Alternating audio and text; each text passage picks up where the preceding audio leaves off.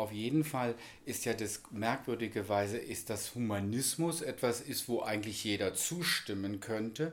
Bei humanistisches Gymnasium dann schon wieder nicht. Also es ist irgendwie ähm, auch, auch eigentlich ein Widerspruch, weil man Humanismus verbindet man ja sozusagen mit human, menschlich, irgendwie eine, eine, eine freundliche Einstellung ähm, gegen Rassismus wäre jetzt sozusagen ein Gegenbild.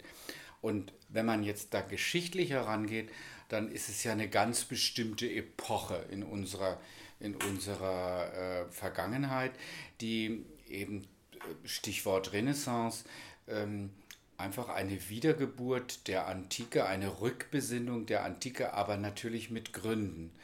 Sozusagen ein Versuch, äh, den, also die Glaubenszentriertheit der Kirche und die Macht der Kirche in allen intellektuellen Prozessen letztlich zu begrenzen. Und da hat sich natürlich die Antike angeboten als eine nicht christlich, also sozusagen man geht vor das Christentum zurück und knüpft an die Dinge wieder an, um einen Gegenpol gegen die übermächtige Scholastik zu schaffen.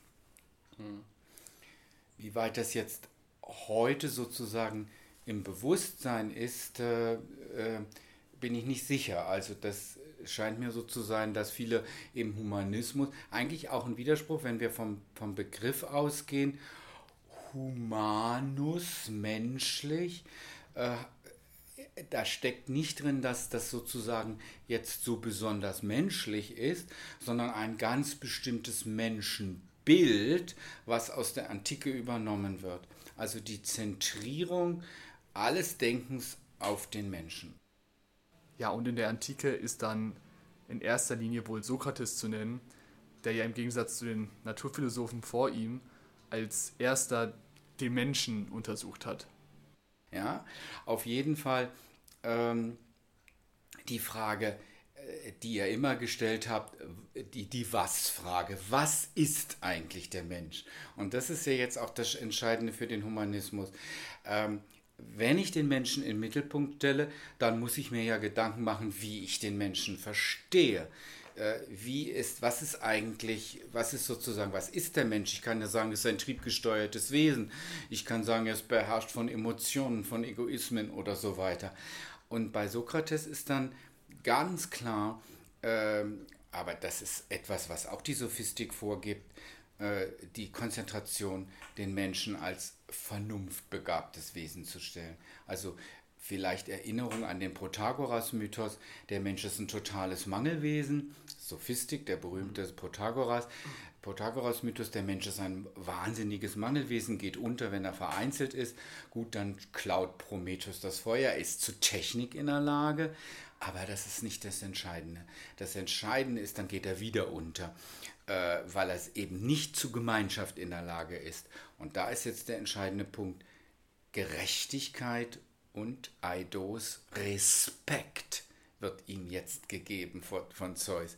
Das heißt, die Frage ist im Grunde genommen auch immer sofort bei den Griechen gekoppelt, wie lebt der Mensch in der Gemeinschaft.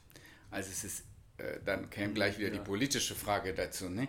Also der Mensch, Aristoteles Zoon Politikon, ist ein Gemeinschaftswesen, also es ist auf Gemeinschaft angelehnt, es ist auf Gemeinschaft, er muss in Gemeinschaft leben. Und welches sind die Prinzipien, die eine gelingende Gemeinschaft ermöglichen? Das ist eigentlich jetzt die Frage. Also der Mensch wird nie so alleine gedacht, sondern er wird immer im Kontext seiner Polis gedacht. Und wie muss so der, die, die Polis organisiert, damit ein, und jetzt kommt eine humane Gesellschaft möglich ist. Was wir den attischen Menschen dann nennen, nicht? als großes Vorbild.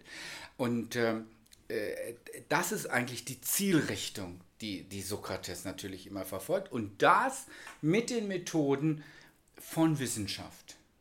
Ja, und da haben wir die beiden Komponenten. Also eine Beschäftigung mit, mit dem Menschen unter wissenschaftlichen Maßgaben und hin auf eine Polis, auf eine Gemeinschaft. Und jetzt wird wissenschaftlich untersucht, was führt zum Glück einer Gemeinschaft? Ja, also bei dieser Suche nach Glück, äh, was sind denn da die, die Richtlinien für den Humanismus? Wo, wie kommt für ihn denn die Gemeinschaft zum Glück? Ja, also wenn ich jetzt den Menschen in den Mittelpunkt stelle und sage, äh, was sind die Maßstäbe, nach denen ich mich zu richten habe? Ist es sozusagen eine Offenbarung durch einen Gott, der mir vorgibt, wie eine glückliche Gesellschaft entsteht? Sind es irgendwelche Priester oder irgend sowas? Wenn ich radikal den Menschen und seine, jetzt kommt es, seine individuellen Meinungen in den Mittelpunkt stelle, also äh, die Sophistik räumt damit auf, dass es eine absolut bindende Wahrheit gibt, sondern es gibt in unserer Welt gibt es das Einzige, was ich erreichen kann, sind Meinungen. Ja, warum ist es so? Die Welt ist vergänglich, wir gehen unter. Und e, etwas, was ist, was sozusagen wahr ist, kann nicht sich verändern. Das, das ist sozusagen für die Griechen der absolute mhm. Gegensatz. Das heißt, es zählt nur das, was ist. Und jetzt stelle ich fest, in einem menschlichen Miteinander, wo jeder seine eigenen Überzeugungen hat, ist, ist es nicht erreichbar. Da gibt es, einer sieht die Sache so und der andere sieht es so. Radikale Subjektivität beim, bei der Sophistik. So. Das ist aber nicht der letzte. Jetzt könnte ich ja damit aufhören und sagen, ja, ja, jeder hat so seine eigene Meinung. Ja, wie geht denn das dann? Also sage ich, es gibt zwar nur Meinung, es gibt keine offenbarte Wahrheit, kein Gottesregime irgendwie, aber es gibt plausiblere Meinungen und weniger plausiblere Meinungen. Das heißt, es gibt in den Meinungen unterschiedlichen Wahrheitsanspruch. Eine Meinung, die begründet ist, ist besser als eine Meinung, die unbegründet ist. Letzte Begründung wird es wahrscheinlich nicht geben, aber es gibt Unterschiede. Und jetzt kommt der Maßstab ins Spiel welche, nach welchem Maßstab entscheide ich, ob eine Meinung zum Zusammenleben der Menschen eine bessere Begründung hat als ein anderer. Und da kommt jetzt der absolute Wert ins Spiel, nämlich das Glück. Das Glück als Telos, als Ziel des menschlichen Lebens ist unumstritten quasi die Idee dass der, jeder Mensch von Natur aus danach strebt und nichts anderes will.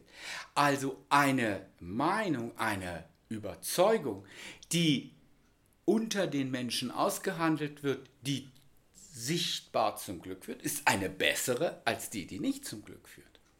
Das heißt, ich bin im rationalen Wettstreit. Welche der Grundsätze eine Gemeinschaft oder ein Einzelwesen, was immer in der Gemeinschaft verwurzelt ist, zur Arität, zum Glück bringt. Und damit ist Glück und Denken einfach total miteinander verbunden. Die Rationalität ist nicht Selbstzweck, sondern die Rationalität geht darauf aus, dass ich in einem, und jetzt kommt es, freien Diskurs wo nicht einer, der mehr Geld hat oder mehr Macht hat, definieren kann, was Glück bringt, sondern einem freien Diskurs gleichberechtigter Teilnehmer einen Wettbewerb der unterschiedlichen Doxai, Meinungen ermöglicht und jetzt kommt die Demokratie, die Meinung, die sich durchsetzt durch Überzeugung, ist dann die, die für alle gilt. Aber das ist ein Prozess des Aushandelns. Ne? Also das Humanum wird klar auf die Rationalität, auf das Wissen ähm, fokussiert. Es ist die Idee, dass ich, dass der Fachmann, Platon vergleicht es so, äh, ein Mensch könnte durchaus in dem Zustand sein, dass er denkt, er ist ganz glücklich. Er ist es überhaupt nicht. Ein Tyrann, der alle um sich umbringt, glaubt, der sich alles leisten kann, glaubt vielleicht, er ist wahnsinnig glücklich. Der Fachmann sieht, dass er überhaupt nicht glücklich ist. Es ist so wie beim Körper, wo der Arzt sieht, der ist eigentlich ganz krank, obwohl er sich gesund anfühlt. Ja? Es gibt also einen, einen Glücksexperten. Der hat Wissen. Der weiß, welche Bedingungen, wie beim Körper, ja, weiß der, welche Bedingungen erfüllt sein, damit Glück da ist. Und äh, viele leben in der totalen Illusion von Glück. Und das ist genau das, was sozusagen, also Freiheit der Meinungen bedeutet nicht Freiheit der Illu äh, äh Möglichkeiten aller Illusionen. Ne? Wenn man jetzt da aber ansetzt, dass äh, in einem Staat nur die Meinungen von Experten zählen und dass so ein Staat eigentlich nur durch äh, die Expertisen von anerkannten Wissenschaftlern geführt wird, dann ähm, fehlt doch so ein bisschen, äh, wie man es in der Moderne hat, ein, ein, eine gewisse Verbindung zum Bürger, also ein, ein basisdemokratischer Staat, der natürlich auch äh, mündige Bürger, Bürger fordert. Äh, und dann stellt sich natürlich die Frage, wie man das dann miteinander verbindet und äh, wie dann die Bürger die Rolle in diesem Staat haben. Wie ist es denn dann vereinbar? Äh, ist sehr schwer vereinbar. Also Platon war ja kein Freund der Demokratie. Platon hat die Idee der Philosophenherrschaft, wie ihr ja wisst, gehabt, dass also der Fachmann äh, für die Gemeinschaft entscheidet. Die Frage ist, wie, wie ernst er das gemeint hat. Nicht diese Provokation, die er ja. niedergelegt hat, dass es nur die Philosophen werden. Weil, gibt es denn jemand, der die Wahrheit wirklich weiß? Antwort, nein, gibt es nicht. Und in dem Moment gibt es ja auch eigentlich nicht den Philosophen. Weil wenn es, und dann gibt es auch nicht den Philosophen König. Das heißt, was unter Menschenbedingungen möglich ist, ist immer nur eine Annäherung an die Wahrheit. Und das ist jetzt sozusagen das Prinzip, dass ich in einem demokratischen Gebilde einen Wettstreit der unterschiedlichen Meinungen zulasse und dass sozusagen die Meinung sich durchsetzt, die am meisten überzeugt, das heißt, die am meisten Argumente für sich hat, am meisten auf die Mehrheit überzeugend logisch wirkt.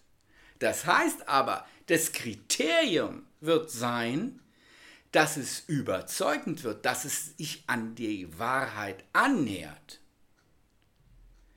Und darum ist die Sophistik Platon immer ein Riesenbildungsprogramm gewesen. Das heißt, das setzt eine Bevölkerung voraus, die um die Tatsachen weiß und um die und sich sozusagen von keinen irgendwie sachfremden Argumenten überzeugen lässt, sondern von der von den Dingen, die sind, von den Wahrheiten, es gibt ja leider immer mehrere, überzeugen lässt. Ja? Also das ist natürlich ein Ideal. Wie weit dieses Ideal eingelöst wird, da sind wir gerade in einem großen Problem. Aber klar muss sein, Humanismus, wenn ich den Menschen und seine Suche der Wahrheit in den Mittelpunkt stelle, seine Rationalität, mhm. setzt das voraus, dass Meinungsbildung immer nur unter Gebildeten über Leuten, die bereit sind nachzudenken und die sich nicht an Emotionalitäten orientieren, sondern daran orientieren, was sachlich gegeben ist. Und nur so werden Probleme gelöst, dass ich auf die Sache mich stürze. Ja, das ist hier dann die politische Seite aber wenn man dann wieder zum Menschen zurückkehrt und wie er dann in dieser Gemeinschaft handeln sollte, wie würde sich denn ein, ein Humanist ethisch verhalten? Also wenn ich vom Humanismus ausgehe, dann sind ethische Überzeugungen und Grundsätze nicht von irgendeiner heiligen Schrift, einer Offenbarung oder so weiter festgelegt. Die ethische Grundfrage ist letztlich, warum soll ich eigentlich gerecht leben? Was überzeugt mich da? Und äh, eine theologische Antwort wäre, ja, ich komme eben in ein Jenseits, äh, ich werde nach dem Leben belohnt und deshalb muss ich mich jetzt ethisch gut verhalten. Diese, diese Antwort ist, äh, gibt es nicht für den Humanismus. in dem Sinne, weil es ein, eine, eine solche Transzendenz nicht gibt. Und wenn ich jetzt mir die Frage stelle, warum ist es sinnvoll, gerecht zu sein, dann stelle ich ja erstmal fest, dass alle die, die ungerecht sind, viel mehr Vorteile haben. Denen geht, die sind vielleicht reicher, die hauen die anderen über den Kopf und, und denen geht es eigentlich besser. Also ich muss sozusagen gegen, die, gegen, den, gegen die, das, was offensichtlich ist, mich für Gerechtigkeit entscheiden und vielleicht sogar, wie bei Sokrates, mit dem Tode dann bestraft werden, weil ich irgendwie allen unangenehm bin mit meinen komischen Ansprüchen. Und Platon versucht im Gefolge von Sokrates zu beweisen, dass Gerechtigkeit etwas ist, was den Menschen am Ende glücklicher macht als Ungerechtigkeit. Also wieder das Ziel ist das Glück und die Gerechtigkeit ist sozusagen eine Conditio sine qua non für ein glückliches Leben. Und wenn man sich das klar macht, kann man sagen, ähm, wenn ich anderen Leuten über Vorteile in Hinsicht auf Geld Dinge, das ist etwas, was unteilbar ist. Also wenn ich das ganze Geld habe, dann haben es die anderen nicht. Es ist immer etwas, was den anderen weggenommen wird. Wenn ich den ganzen Ruhm auf mich vereine, das wäre so ein Gegenmodell, was macht denn sonst glücklich? Geld, Ruhm, Macht. Das sind so die drei Gegenmodelle. Ne? Wenn ich die Macht habe, sind alle anderen meine Untergebenen. Das heißt, Platon versucht zu beweisen, dass diese drei Modelle, Geld, Ruhm und Macht, zu keinem Glück führen. Was ist teilbar? Was ist sozusagen etwas, das, wenn ich es habe, die anderen es auch haben? Das ist sozusagen das Einzige ist Gerechtigkeit. Ja? Dass sozusagen, wenn ich in einer gerechten Polis lebe, wird mir die Gerechtigkeit auch, werde ich auch von der profitieren. Und das ist sozusagen sein Versuch, quasi innerweltlich zu begründen, dass Gerechtigkeit der einzige Weg zum Glück ist. Das setzt allerdings voraus, dass ich sozusagen wieder diese rationale Argumentation, dass ich die nachvollziehe, dass ich sie verstehe und dass ich sozusagen dann nach ihr lebe. Das ist, das ist der Ansatz. Ja, das setzt ja eigentlich voraus, dass jeder Mensch in dieser Gemeinschaft das auch verstanden haben muss, damit die funktioniert, damit sich jeder auch beteiligen kann. Richtig, richtig. Aber äh, das ist ein, darum Humanismus jetzt, der Homo, der Mensch im Mittelpunkt, das ist dann natürlich ein sehr idealistischer Ansatz, ne? dass wirklich die, das alle verstehen haben, verstanden haben, dass nur über Gerechtigkeit und über das Wissen von dem, was gerecht ist, und das ist nämlich wieder der Punkt, ich muss es ja erstmal rausfinden in einer Situation, was ist eigentlich das Gerechte? Und dass sich alle im Wettstreit der Meinungen wieder um dies Projekt bemühen. Das sozusagen, aber es geht nicht darum, dass Egoismen bedient werden, dass hier irgendeine Firma bevorteilt wird oder dass die Wirtschaft gut läuft oder sowas. Das sind alles nicht die Kategorien, die zählen, sondern die Kategorien zählen, dass sich eine Gesellschaft auf rationalem Weg macht, zu finden, was ist unsere Form, in der wir gemeinschaftlich gerecht leben. Das ist ein und da hast du völlig recht, müssen sich alle dran beteiligen, sonst funktioniert es überhaupt. Und wie kommt es dazu? Jetzt kommen wir wieder. Jetzt können wir den Sack zumachen. Wie kommt es dazu, dass sich alle daran beteiligen? Antwort: Bildung. Dass ich sie dazu erziehe. Ne? Dass ich schon den Schülern, den, den Heranwachsenden klar mache, da ist die Gerechtigkeit. Auf diesem Weg ist das Glück zu finden. Nicht auf dem Weg eines Egoismus. Nicht, dass ich den größten Ruhm im Sport oder sonst wo äh, und dass ich der tolle Typ bin. Das ist es nicht. Ja, also äh, verstanden, dass ich, dass ich alle mit ins Boot nehme, ist sozusagen eine, eine solche Gesellschaft, setzt Bildung voraus.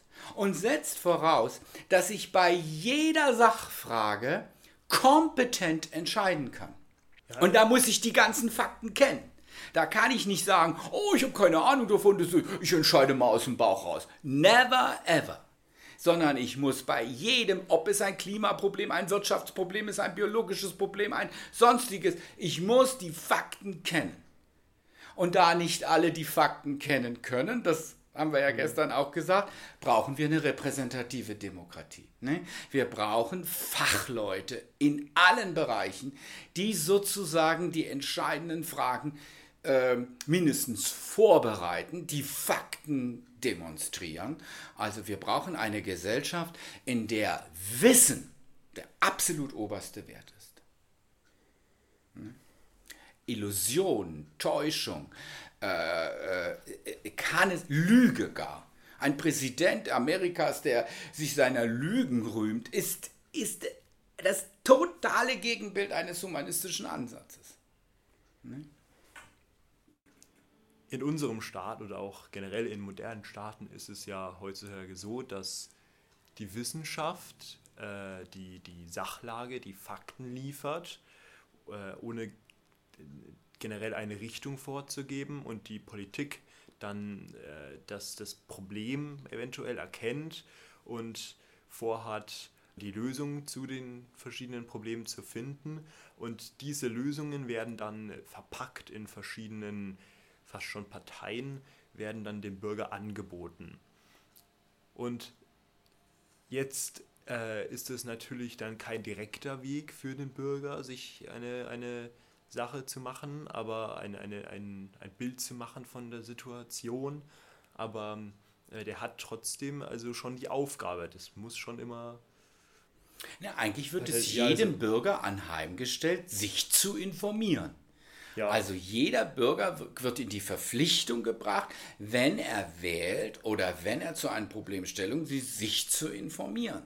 Also das Wissen hat eine unglaubliche Breitenwirkung. Ja, das ist. Ne? Aber natürlich, und jetzt käme die Rolle de, des Internets ins Spiel, dass wir sozusagen äh, eigentlich positiv eine, eine Schatzkiste des Wissens haben. Wir müssten sie nur anzapfen. Ja, und, und nicht zu einer Schatzkiste der Emotionen und, und, und der, der, der Verleumdung des Hasses und, und, und der Fake News zu machen.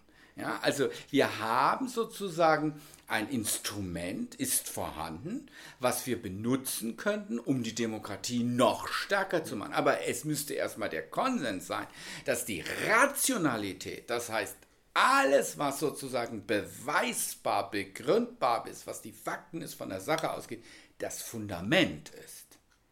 Und alles andere keine Rolle spielen darf. Und davon sind wir ja sehr, sehr, sehr weit entfernt im Moment. Ne?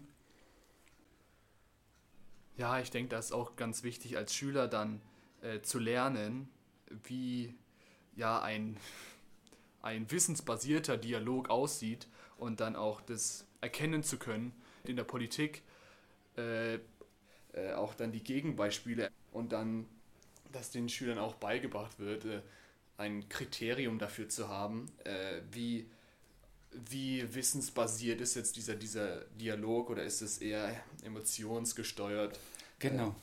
Und äh, das ist auch, wahrscheinlich, wenn man das, äh, das ist natürlich sehr schwierig wieder, aber wenn man das äh, besser umsetzen kann, dann ist es natürlich sehr, sehr fördernd für die Gesellschaft, wenn, die, wenn der äh, Populismus im Internet dann äh, wieder ein bisschen schrumpft, weil sich die, ähm, ja, die Schüler nicht so, nicht so schnell beeinflussen und äh, nicht so schnell beeinflusst werden, auch äh, durch die durch diesen, ja, durch diese unendlich verschiedenen äh, und verschiedenen Quali von verschiedenen Qualitäten, die Meinungen, ja. die dann äh, auch in die Irre führen Und können. das ist genau, dass sie Kriterien haben, ja. Meinungen zu überprüfen. Und dass sie das jahrelang einstudiert haben, sozusagen. Und dass sie nicht auf jede populistische, nationalistische, rassistische mhm. Theorie oder ausländerfeindliche, was weiß ich, einfach reinfallen. Und bloß weil das jetzt schön formuliert ist und weil es so einfach alles klingt, sondern dass sie, dass, dass, dass sie absolut immun dagegen wären. Aber das ist eben nicht etwas, was ich nur durch Medienschulung erreiche, wie du es ja. ja. jetzt, sondern ich muss mal ein paar Grundlagen ja. haben. Ich muss mal ein paar Überzeugungen haben für mein Leben. Warum? Halte ich denn Populismus für was falsch? Ich muss Gründe haben, ja. Also darum sage ich immer, so eine, eine Medienschulung, die, die gar keine Fundierung hat, äh, wie es eigentlich richtig ist, die, die wird, ich muss ja wissen, wo ich hin will. Ja. ja. Und da käme jetzt wieder der attische Mensch, der eben sagt, nein, der attische Mensch, wie wir ihn uns vorstellen, der sieht anders aus. Wenn wir den, den, den attischen Mensch, aber der Mensch, der die westlichen europäischen Werte vertritt.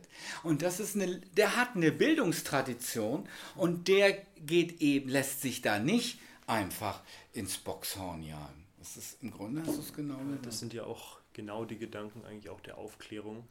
Also wirklich einen, einen, einen aufgeklärten Menschen, ja.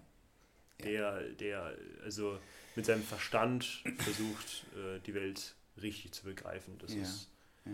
Aber es ist entsetzlich, wie lange ist die Aufklärung her, ne? Und wie weit, wir haben ein drittes Reich dazwischen gehabt. Und das ist ja auch, äh, im Grunde, wir müssen das vielleicht doch auch noch kritisch anbringen. Wir müssen anbringen, dass der Humanismus, gerade der deutsche Humanismus, äh, vor dem Dritten Reich gescheitert ist. Ja? Dass sozusagen Professoren, äh, also die ganze Bildungselite, ja Nationalsozialismus infiltriert war. Es gab natürlich Ausnahmen, die sich gewehrt haben, es waren viel zu wenige.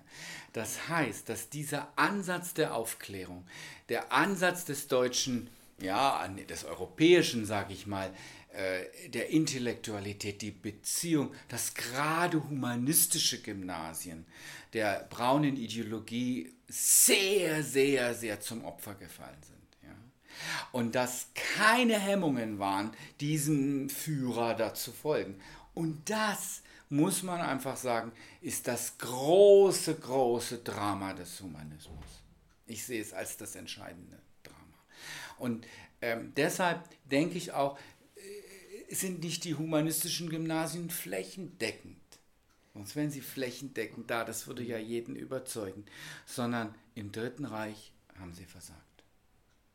Und das ist das die große Hypothek, die wir mit uns tragen, dass genau das, die Kriterien, dass man solchen Leuten nicht folgt, dass die nicht irgendwie, dass es nicht geklappt hat. Und das ist eigentlich auch das Entsetzliche, an, wo wir auch noch letztlich vielleicht keine Lösung haben. Man kann auf die Weltwirtschaftskrise verweisen und man kann viele Argumente vielleicht bringen. Aber warum ausgerechnet die, die am attischen Menschen orientiert waren, einem Vollrassisten gefolgt sind, ist unverständlich, ist nicht nachzuvollziehen und ist eine große, große Hypothek, ähm, die wir nicht einfach aus der Welt schaffen können. Ja, das muss man auch nochmal, bei aller Begeisterung für, für die Vernunft, muss man das aus unserer deutschen Geschichte leider, leider, leider erwähnen.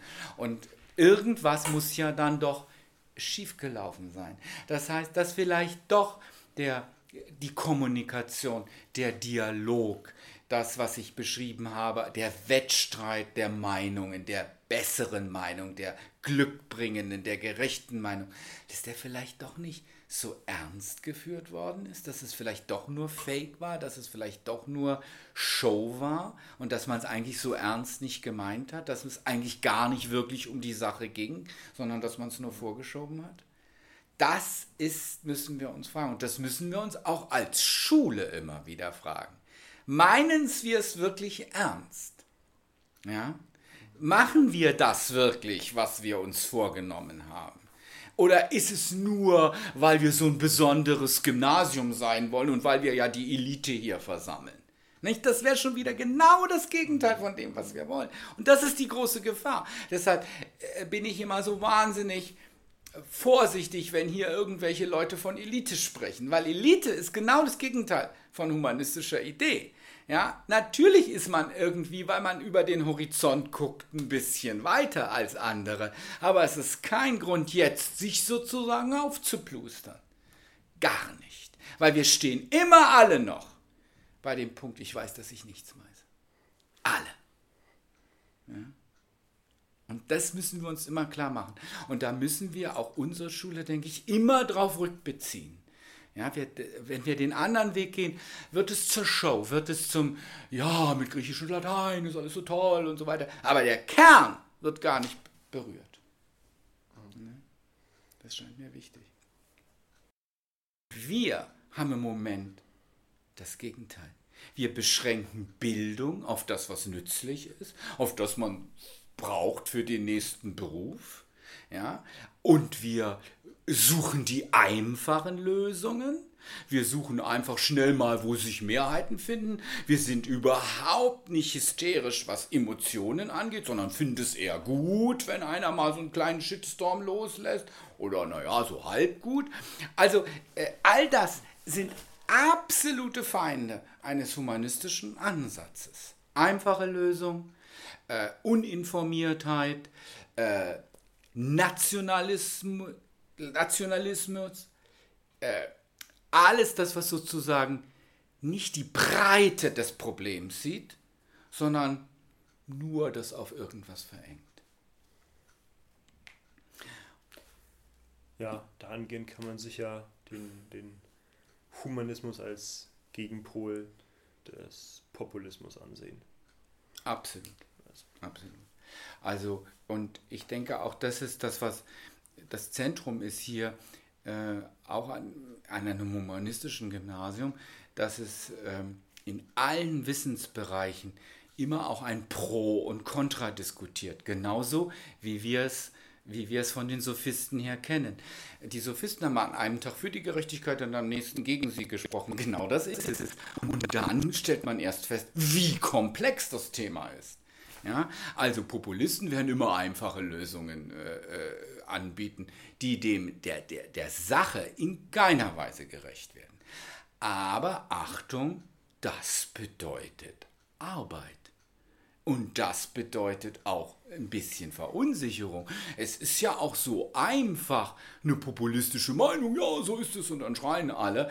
Äh, das, das macht das Leben irgendwie nicht so schwierig, weil je tiefer man ja, und ich glaube, das haben alle Schüler schon begriffen, je tiefer sie in ein Thema und ein Problem eintauchen, desto schwieriger wird es immer, nicht? desto schwieriger ist es auch einfache Antworten zu finden. Aber genau das ist die Herausforderung, die ein humanistisches Gymnasium anstrebt geradezu. Also ich will sagen, der Humanismus ist ein, äh, ist, da ist der Mensch klar definiert als ein rationales, nur rationales Wesen, wo alle anderen Dinge äh, sekundär sein müssen. Ja? Also das, was ich fühle, was ich empfinde, was ich, was ich gerade mal so meine, was völlig unbegründet ist, darf da keine oder gar von Hass, Nationalität und so weiter, äh, äh, äh, Ablehnung bestimmter Menschengruppen, bloß weil sie andere Hautfarbe haben, ist alles obsolet. Sondern jeder Mensch kann an dem Diskurs qua rationales Wesen teilnehmen. Aber nur als rationales Wesen. Das ist der Punkt. Und deshalb brauche ich eben diese Bildung, weil die Rationalität muss ausgebildet werden. Die ist nicht von selbst da. Das ist ein langer Prozess. Bei Platon ist dieser Prozess 50 Jahre. Ja? Ab 50 Jahre darf ein Mensch Politiker sein, vorher nicht. Ja? Weil sozusagen, und ein langer, langer Erziehungsweg. Und um es ganz deutlich zu machen, nicht Griechisch und Latein als Fächer, sondern alle Fächer sind dabei. Deshalb ist das humanistische Gymnasium ist, ein, ist nicht ein, ein Gymnasium, wo Griechisch und Latein unterrichtet wird, sondern es sind alle Naturwissenschaften dabei, es sind die Geisteswissenschaften dabei, es sind die äh, Gesellschaftswissenschaften dabei. Alle Wissenschaften gelten den, dem einen Ziel, auf rationaler Basis die Probleme des Menschseins zu diskutieren. Und da brauche ich in allen Bereichen, ich brauche jedes verfügbare Wissen. Platon hat das in seiner Akademie zum ersten Mal umgesetzt. Ne? Er hat alle Fächer, Aristoteles da noch, äh, hat biologische Werke geschrieben, alles, was an Wissen da war, wird gesammelt, weil der, der, der Grundsatz ist, wenn ich eine Gesellschaft entstehen lassen will, brauche ich in allen Bereichen informierte Leute. Ja? Und manchmal werde ich dann vielleicht auch Fachleuten glauben müssen. Das war das mhm. Argument, was du gestern hattest, mhm. dass du gesagt hast, ja, äh, wir brauchen auch noch eine Rhetorik dazu. Nicht? Wir brauchen die Übersetzung. Wir brauchen das sozusagen, manchmal ist das Wissen so komplex, so schwierig, dass ich Übersetzer brauche, die dieses komplexe Wissen runterbrechen, dass ich sozusagen, äh, dass, dass, ich, dass, dass das allgemein äh, ähm, verträglich, allgemein sozusagen äh, rezipiert werden kann. Das ist unglaublich wichtig, das gehört immer dazu. Ja. Deshalb äh, ist ja auch die Universität, das ist sozusagen die Spitze, aber darunter gibt es einen Wissenschaftsjournalismus und so weiter, wo das Wissen, was wir ansammeln, verbreitet wird. Aber eine Demokratie muss wissen, ihr entscheidender Schatz ist nicht die Wahl. Ihr entscheidender äh, Zentrum ist das Wissen was sie im freien Wettbewerb ansammelt. Und je höher das Wissen ist und je höher die Bereitschaft ist, der einzelnen Bürger komplexe Zusammenhänge zu erkennen, umso besser wird es einer Gemeinschaft gehen. Weil Wissen ist das Einzige, was ich teilen kann, was nicht weniger wird. Wenn ich das Wissen mit euch teile, dann ist es mir nicht weg, sondern Ihr antwortet darauf, es wird sogar noch mehr. Und das ist es jetzt. Wissen, und das müssen wir jetzt auch nochmal vielleicht dann festhalten, Wissen im Mo, im, im, im, äh, in der Form von Dialog. Ja? Mhm. Wissen ereignet sich im Dialog. Es ist keine Sache, die ich aus einem Buch einfach lerne, sondern im Dialog, im Gespräch entsteht sozusagen über die, über die, ob es zwei, drei, vier oder fünf sind, spielt überhaupt keine Rolle, sondern Menschen sehen ein Problem und fangen an, über dieses Problem zu dialogisieren und im freien Austausch der besten Meinungen dieses Problem zu lösen. Und das ist auch dann ein bisschen das Gegenbild natürlich zum Internet, wo diese oder diesen modernen Gesprächskulturen, wir haben ja auch einen Zusammenhang sicher, dass Populismus wächst, dass das sozusagen das Medium das Internet ist, wo wahrer Dialog eigentlich nicht stattfindet. Das, das denke ich, das ist noch ein wichtiger Aspekt, den man rein. Und das humanistische Gymnasium versteht sich als Dialogschule. Das ist eigentlich der entscheidende Punkt, dass der Dialog zwischen Lehrer und Schüler, aber im eigentlichen Sinne unter den Schülern entsteht. Ja, das ist eigentlich das Ziel. Und jeder Unterricht, der nicht dieses Ziel vor Augen hat, ist kein humanistischer. Ich sage es mal wirklich so ehrlich. Ja, weil natürlich müsst ihr erstmal gewisse Fakten lernen, um dann in der Lage zu sein, überhaupt in den Dialog zu treten. Aber dann werden unsere Lateinstunden spannend, wenn wir plötzlich anfangen über, ja, wenn wir plötzlich anfangen über den Text zu reden und sich herausstellt, dass Herr Brunner oder Herr sonst wer viel bessere Aspekte noch an dem Text sieht, als ich sie gesehen habe. Oder sie einfach aus seiner Sicht anders sieht und plötzlich fängt der Text an zu leben. Und plötzlich nehmen alle was für ihr eigenes Leben mit. Und das ist das Grundprinzip. Und ich glaube, das ist in jedem Fach so, dass äh, über die Sache eine Gruppe von Menschen in eine Kommunikation gerät. Was ist der große Feind von Kommunikation? Dass die Beteiligten gar nicht an der Sache interessiert sind. Dass es ihnen völlig wurscht ist. Dass sie den Dialog nur nehmen, um sich zu brüsten oder um toll dazustehen oder wenn es nicht inhaltlich fokussiert ist, ja, wenn es sozusagen nur Fake ist, wenn es gar nicht um die Sache geht. Und das ist oft auch in der Schule. Es geht gar nicht um die Sache, sondern es geht nur um eine gute Note oder es, es, geht, es geht gar nicht um das Problem. Und man merkt auch, dem Lehrer geht es eigentlich auch nicht um das Problem. Dann wird es ganz dreckig, nicht? Das ist dann ganz schlecht, weil dann ist überhaupt kein Dialog mehr möglich und Kommunikation dann auch nicht. Aber die Kunst der freien Kommunikation ist wahnsinnig schwierig. Ja, weil das ein, da entsteht Beziehung natürlich auch. Und das ist dann auch, ist dann immer so eine Sache. Ne? Ja, und das wird wahrscheinlich der äh, ein sehr wichtiger Aspekt, dass das den Schülern beigebracht wird, dieser freie Dialog. Ja. Und äh, einfach denen zu erklären oder denen zu zeigen, wie das dann funktionieren kann. Ja, und das ist ein langer Prozess. Ja? Äh, viele haben dann auch äh, haben dann Angst, ihre Meinung zu sagen. Also zum Beispiel wäre es auch, wenn in so einer Klasse es gibt drei Meinungsführer und, und, und die bestimmen da alles und da äh, Klein Hänschen wagt sich nie irgendwas zu sagen, weil der wird in der Pause zur Schnecke gemacht oder wird über Internet äh, gemobbt oder irgend sowas. Ja? Wenn sowas entsteht, dann ist es absolut unhumanistisch ja, wenn so eine Atmosphäre entsteht, sondern jeder muss seinen Anteil geben und muss genauso wertgeschätzt werden. Auch wenn er jetzt fünf in Latein ist, darf er trotzdem zu dem Text was sagen. Weil plötzlich hat er vielleicht eine Idee, die viel besser ist als die der Einser hat. Der hatte vielleicht nur fleißig gelernt. Aber der wichtige Punkt ist noch folgendes. Äh, und da muss man wieder auf Sokrates zurückgekommen. Ähm, Sokrates hat als die entscheidende Gefahr für Wissensfeindlichkeit gesehen, die Einbildung, dass man schon alles wisse. Ja? Und also, dass man sozusagen, dass man eigentlich gar nichts lernen muss. Also dieses, wir sagen heute, fehlende Motivation oder Desinteresse oder so, das ist es aber gar nicht. Sondern es ist das, was am meisten hinderlich ist, ist, dass man sozusagen seine eigenen Defizite überhaupt nicht erkennt. Nicht deshalb Sokrates mit dem provozierenden Satz, ich weiß, dass ich nichts weiß.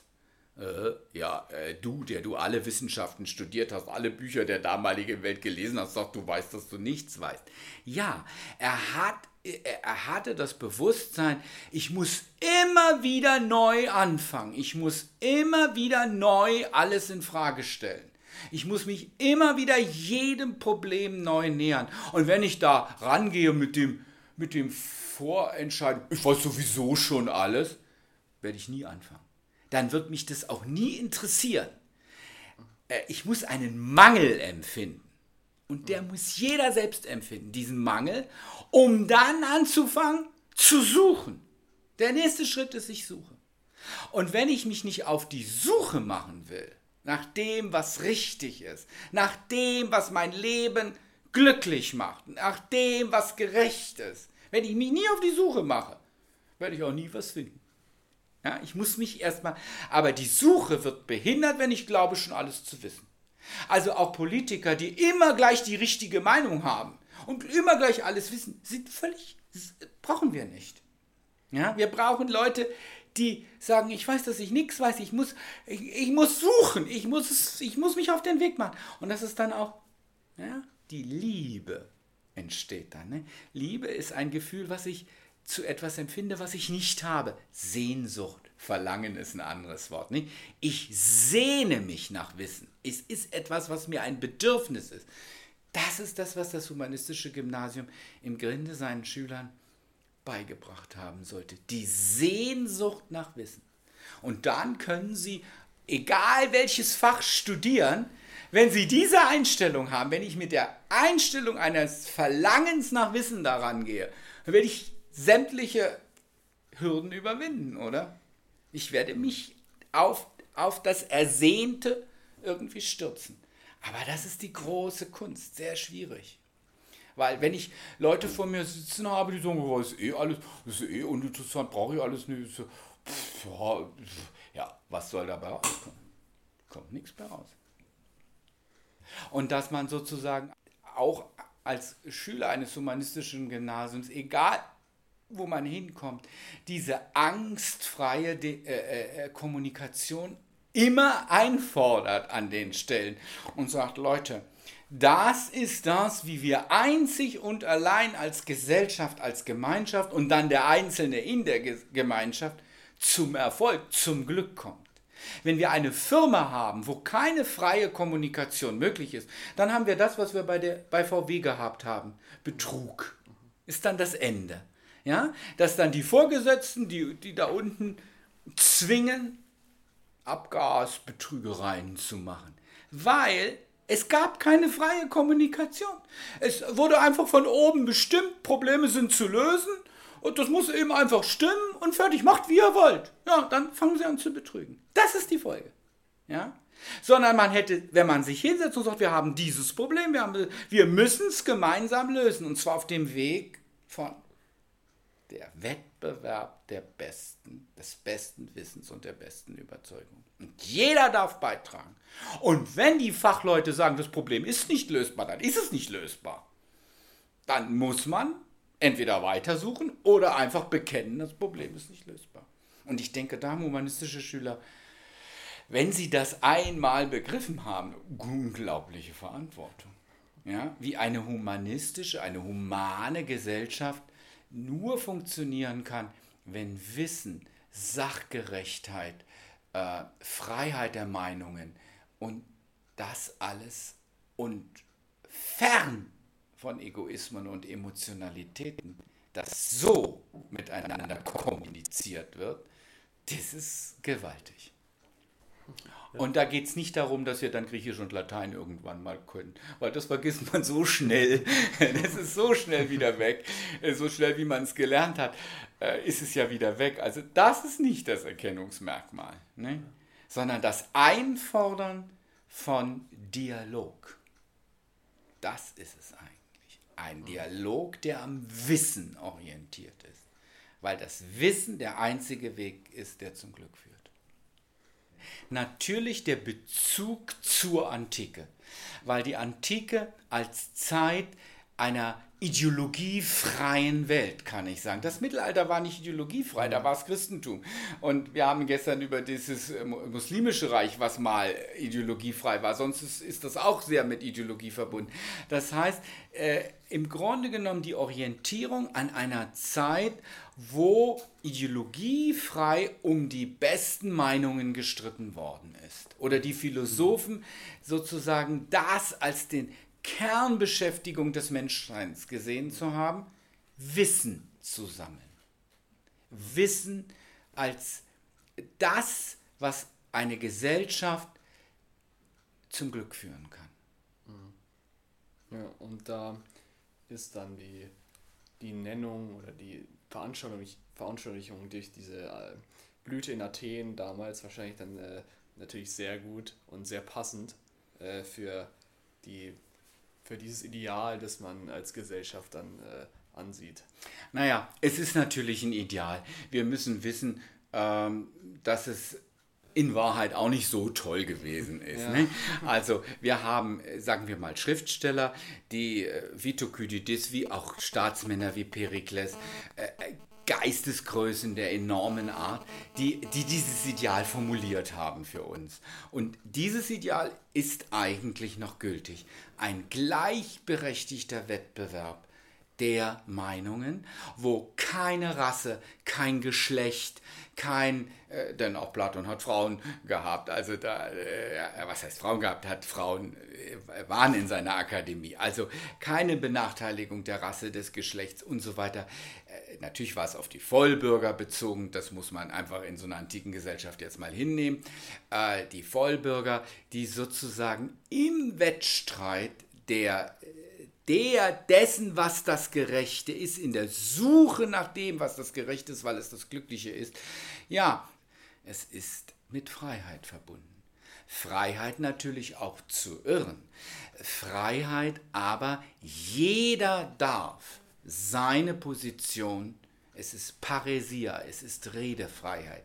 Es wird, jeder darf und sei sie noch so auf den ersten Blick vielleicht absurd. Jeder darf seine Position vertreten, wenn er sie dann begründen kann.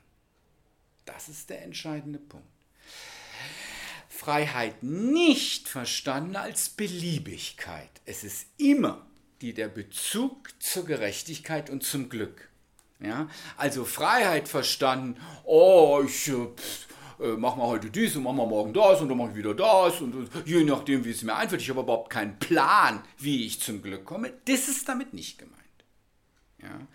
Aber äh, äh Freiheit, dass alle Beteiligten sich äh, sozusagen, es gibt keine Denkverbote. Und das ist auch damit verbunden natürlich Freiheit der Wissenschaft. Nicht eine, das Gegenteil davon ist, dass ich der Wissenschaft vorschreibe, was bitte nützlich ist, ja, was wir brauchen könnten. Aber wer braucht es dann eigentlich? Gewisse Firmen, wie ich manipuliere zum Beispiel, nicht, dass Leute immer mehr sinnloses Zeug kaufen. Das ist nicht gemeint. Ja. Also äh, der Gegenbegriff ist eigentlich immer wieder Egoismen. Ne? Egoismen von Rassen, Nationen, bestimmten Leuten, die meinen, ihre eigenen America First, ihre eigenen Interessen sozusagen zu Ungunsten der Gesamtheit durchsetzen zu wollen. Das ist damit nicht gemeint. Und ich denke, das mit den Denkverboten ist ja äh, auch im Moment sehr brisant. Also da, ja. da ist ja in manchen Fällen, also es ist ja, man kann auf keinen Fall von einer denkfreien äh, Gesellschaft äh, sprechen. Man Leider wird, nicht. man wird die sie wahrscheinlich sogar noch verengt hat in den letzten Jahren ja. auf, äh, auf eine bestimmte Schiene. Und ja. wenn man da auch nur ein bisschen rausgeht, dann ja. wird man da schon wieder zurückgedrängt oder, oder in, in, irgendeine Ecke gestellt, gleich ohne dass man äh, sich, ohne dass sich auch irgendjemand fragt oder überhaupt wagt, daran zu gehen, auch mal in die, in die andere, in die, in die neue Richtung zu gehen. Neu muss es nicht unbedingt sein, ja.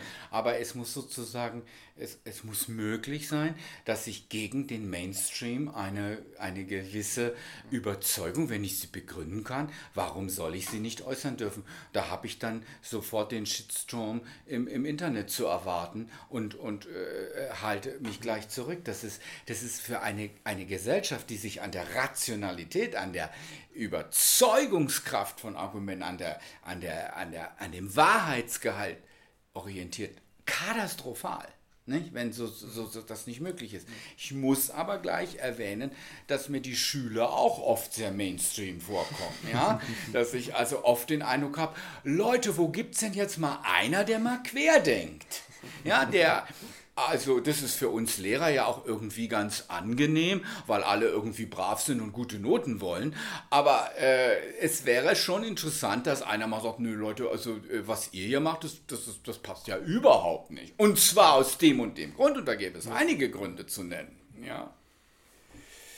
Äh, also gerade auch bei den Jugendlichen ist mhm. dieses Phänomen interessanterweise verbreitet. Ja. Mhm. Aber gut, äh, ist auch schwer zu ändern. Aber ein humanistisches Gymnasium äh, wäre eigentlich auch eine Brutstätte von Individualisten, Leuten, die sagen, ich gehe meinen eigenen Weg. Und zwar jetzt nicht, weil ich egoistisch bin oder weil ich irgendwie das mein, mein Ego besonders fördert, sondern weil ich drüber nachgedacht habe. Weil ich einfach gewisse Dinge nicht gut finde und weil ich nicht der Meinung bin, dass die zur Gerechtigkeit und zum Glück der Gemeinschaft führen. Oder wenn ich noch weiter denken möchte, wir sind global zum Glück der gesamten Welt führt. Wir leben in einer Welt, wo die Unterschiede gigantisch sind und wir nehmen es einfach zur Kenntnis. Und das kann nicht glücksfördernd Ja, daraus kristallisieren sich im Grunde ja schon zwei politische Ideen heraus. Einerseits äh, bringt der Humanismus einen sehr starken sozialen Aspekt mit sich, da man ja klar von einer Verantwortung für die gesamte Gesellschaft reden kann und äh, dass wirklich jeder Teil mitgenommen wird und alles wirklich erreichen kann. Allerdings auch ein, ein sehr liberaler Aspekt, da er wirklich der gesamte humanistische Weg darauf abgerichtet ist, möglichst äh, viel Freiheit für das Individuum zu schaffen, dass dieses dann durch, durch seine Essenz äh, quasi sein, sein Leben richtig führen kann. Allerdings immer wirklich im, im Zusammenspiel mit der Gesellschaft. Das Und das ist der entscheidende Punkt. Ja. Ne? Also äh, das Liberale ist schon klar äh, im Sinne eines freien Diskurses. Ja. ja. Also das ist absolut selbstverständlich. Aber die Freiheit, naja, man sagt immer, natürlich hat irgendwo die Grenze, wo die Freiheit eines anderen tangiert wird. Ne? Ja. Und äh, da, äh, da wird es dann sehr schnell sehr eng. Ja. Und äh, insofern würde ich den Humanismus nicht ganz mit dem Liberalismus äh, äh, äh, frei äh, gleichstellen, weil der Liberalismus hat auch so mehr die Idee, dass jemand, der sozusagen seine, äh, seine Egoismen effektiv durchsetzen kann, dass das das freie Spiel der Kräfte ist. Nur wenn er das schafft, soll er das schon machen. Ja, das würde ein humanistischer Ansatz nicht so sehen. Er würde sagen, äh, dieser hat das, äh, die, das Wohl der Gesamtheit nicht im Auge gehabt.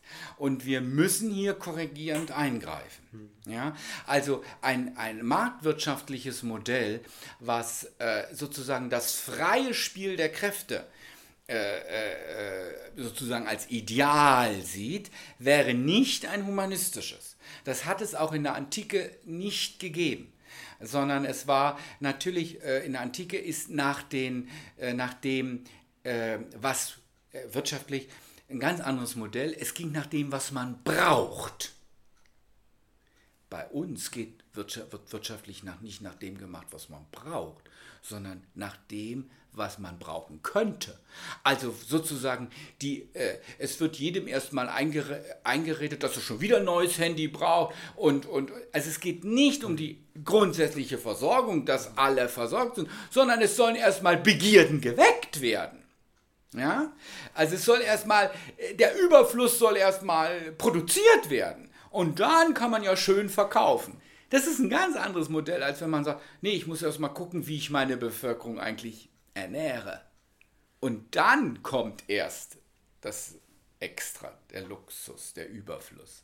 Und ob wir äh, angesichts unserer Umwelt ein, ein Modell des Überflusses weiterleben können, glaube ich, äh, also ich will mal damit sagen, der Humanismus bezieht nicht nur den Menschen ein, sondern der Humanismus ja. stellt zwar den Menschen ins Zentrum, aber der Mensch lebt in einer Umwelt. Und wenn die Umwelt krank und tot ist, wird er nicht leben können. Also muss er seinen Verstand einsetzen, um diese Umwelt in einen Zustand zu bringen, wo er leben kann.